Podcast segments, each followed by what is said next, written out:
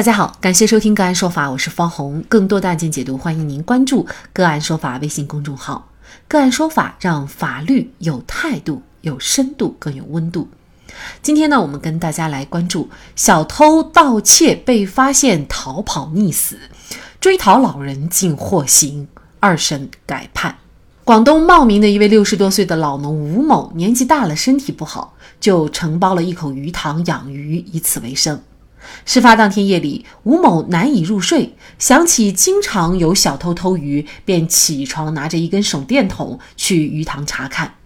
没想到的是，正好看见有人在偷鱼。吴某连忙追赶，偷鱼的三人见有人来，赶忙起身逃跑。其中两个人跑掉了，而一个人却掉入了池塘里。吴某沿着鱼塘岸边，一边追赶逃跑的两人，一边朝水里扔了两块石头，但是没有砸中人。一会儿，水里的偷鱼男子就爬上了岸，吴某便抓住他的衣服，质问他为什么要来偷鱼。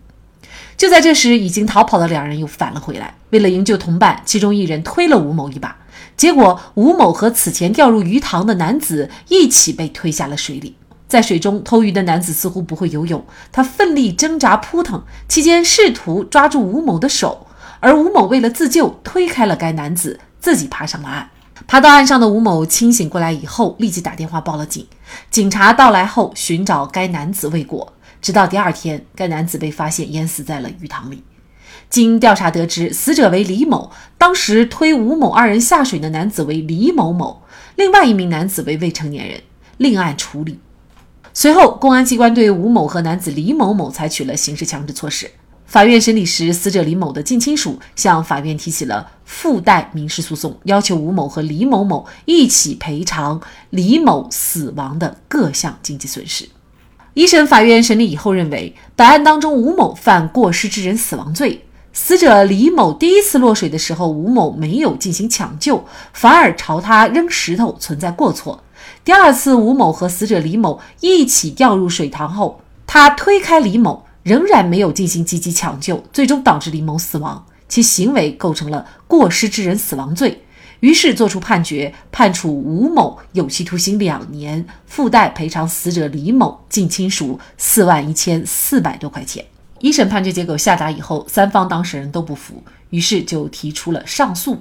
吴某上诉的理由为：一方面，经常有人到他的鱼塘偷鱼，事发的时候他是为了保护自己的财产，阻止小偷偷鱼不违法；另外一方面，死者李某不是自己推下水的，他掉入水里以后，自己因为年纪大，体力不支，推开他是为了自救，况且自己爬上岸以后进行了必要的救助，因此自己不构成犯罪。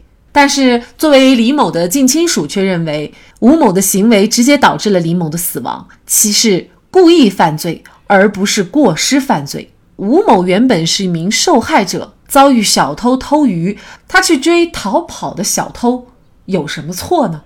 就这相关的法律问题，今天呢，我们就邀请云南省律师协会刑事专业委员会副主任、云南大韬律师事务所主任王绍涛律师和我们一起来聊一下。王律师您好，主持人好，听众朋友大家好，好，非常感谢王律师哈。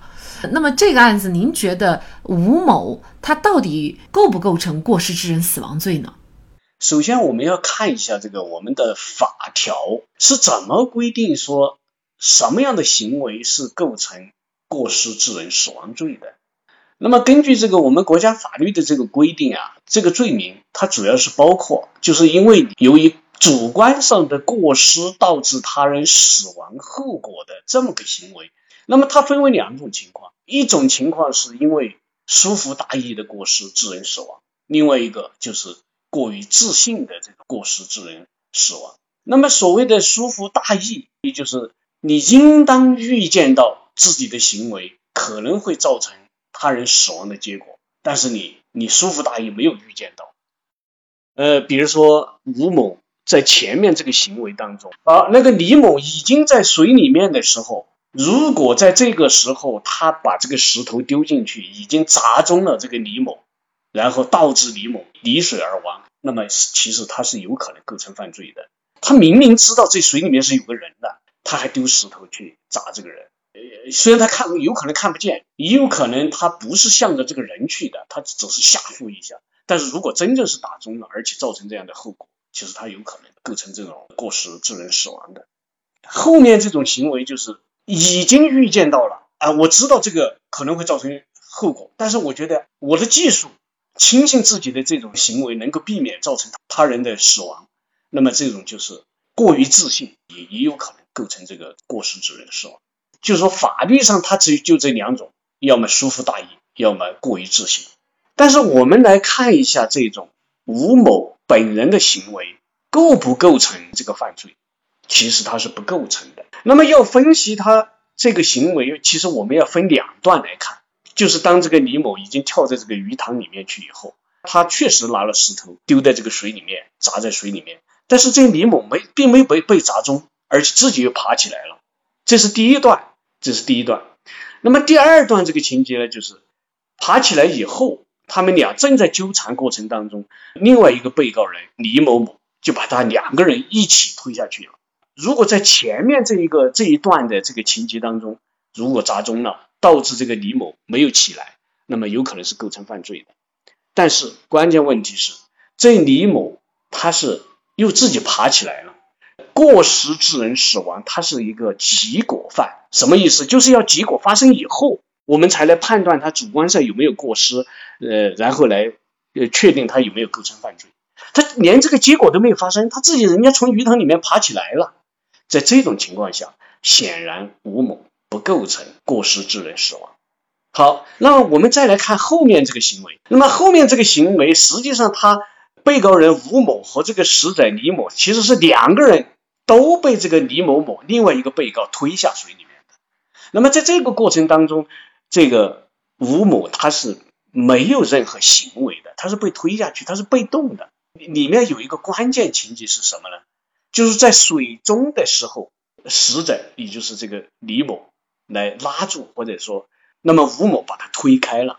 那么这里面就涉及到一个常识问题，也就是说，在水中的时候，如果被一个人拉住，那么被拉的这个人，甚至于这两个人都有可能被水淹死的。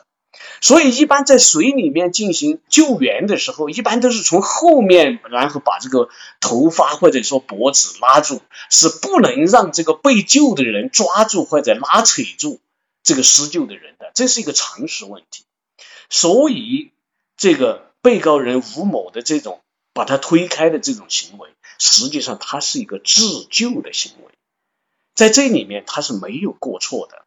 既没有这个实施一个犯罪的行为，同时他主观上也没有一个过错，既没有这个疏忽大意，也没有过于自信，所以我们认为他是不构成犯罪的。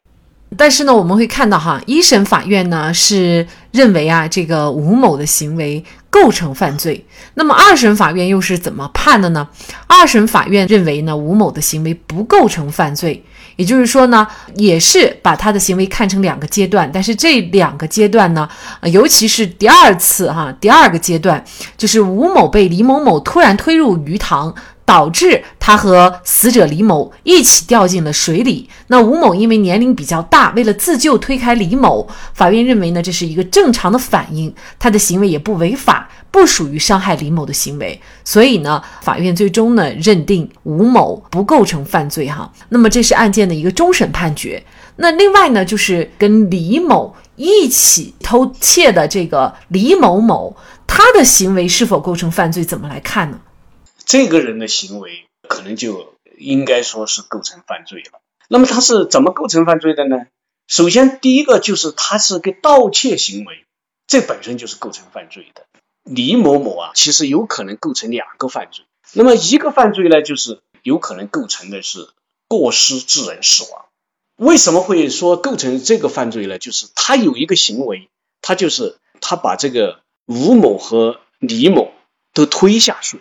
导致这这个李某这个死亡了嘛？这不是他的要追求这种结果，他不是故意的，但是他应该要么是一个疏忽大意，要么是一个过于自信，觉得这个不不可能造成死亡，这个行为很轻微。但结果是他确实把这两个人都推下去了。那么推下去以后呢，导致了李某的死亡，所以有可能是要构成一个过失致人死亡。那么另外一个呢？就是实际上，他这里面是一个一个盗窃行为，这个行为也是要构成犯罪的。但是我们注意到哈，法院最终是以抢劫罪来进行判决的。那么这里面就很奇怪，他为什么会定一个抢劫罪呢？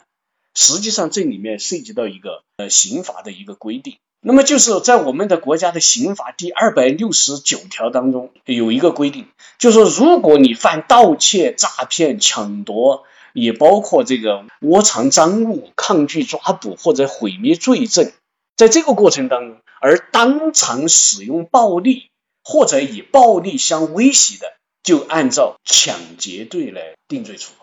所以这个案子当中，本来它是一个简单的一个盗窃罪，但是这个李某某他们返回来以后，使用了一个暴力，他就是把无论是李某还是呃吴某，他就把他推到这个水里。那么实际上在这个案子当中，就是说在盗窃的过程当中，他使用了暴力，因此法院最后是以抢劫罪来判处的。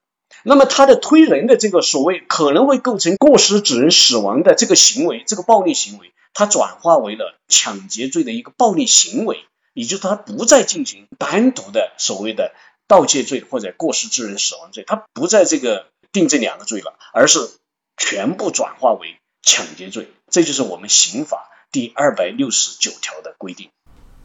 那么抢劫罪的处罚肯定是比盗窃罪要更为严厉的哈，呃，所以这个案件当中呢，确实法院呢也最终是认定李某某呢构成抢劫罪，也追究他的刑事责任了。很巧合的就是啊，今天也是同样有一个关于小偷偷东西，然后呢不幸身亡的案子哈，呃也上了热搜。他就说呀，这个苏州，苏州呢陈某他发现有一个陌生的男子撬自己家的房门，那么他就怀疑是小偷，于是呢就赶紧向物业求助。那么看到有物业保安追赶呢，这个小偷秦某啊就跳到河中，但是呢他被救上岸的时候呢就已经没有生命体征了。那事后呢，这个小偷秦某的家人啊，就把物业的保安起诉到了法院啊，就是索赔各项赔偿金，一共呢是一百五十八万。那么像这种案件的话，是不是其实小偷他偷东西，而且他是自己跳河，这个物业呃，或者是说被偷的这个失主，其实他们是不需要承担任何责任的。对，作为实际上我们在这个主张自己权利的时候。一定是一个合法的权利。那么像这种类似的案件，这些被盗的，或者说参与抓捕的、参与扭送的、参与追逃的这些人，他们是否应该承担责任？首先就在于他们是否有主观上有过错。其实是要分成两个层次来看。第一个层次就是，如果是民事责任，主观上有没有过错？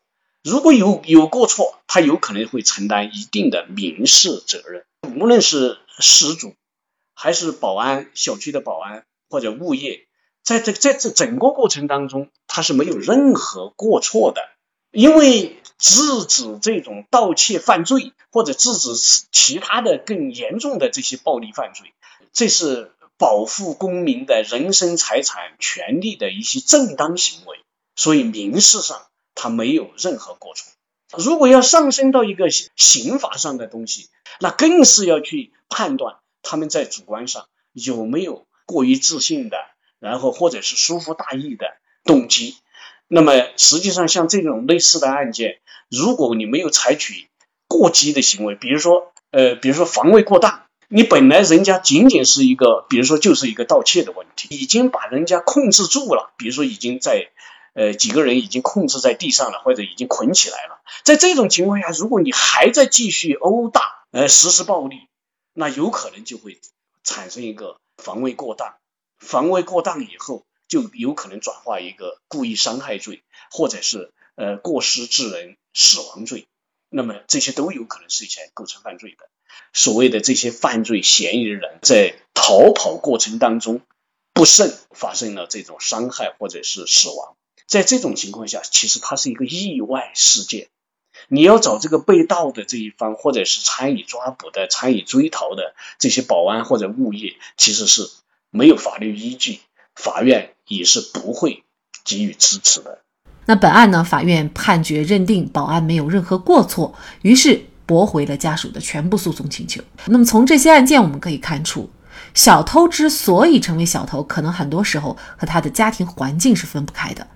在一些案件当中，小偷意外死亡，小偷的家属不仅不替小偷的行为感到惭愧、赔礼道歉，还要起诉被偷的受害人。人死了都不能够正视灾祸的根源，确实也是非常可悲的。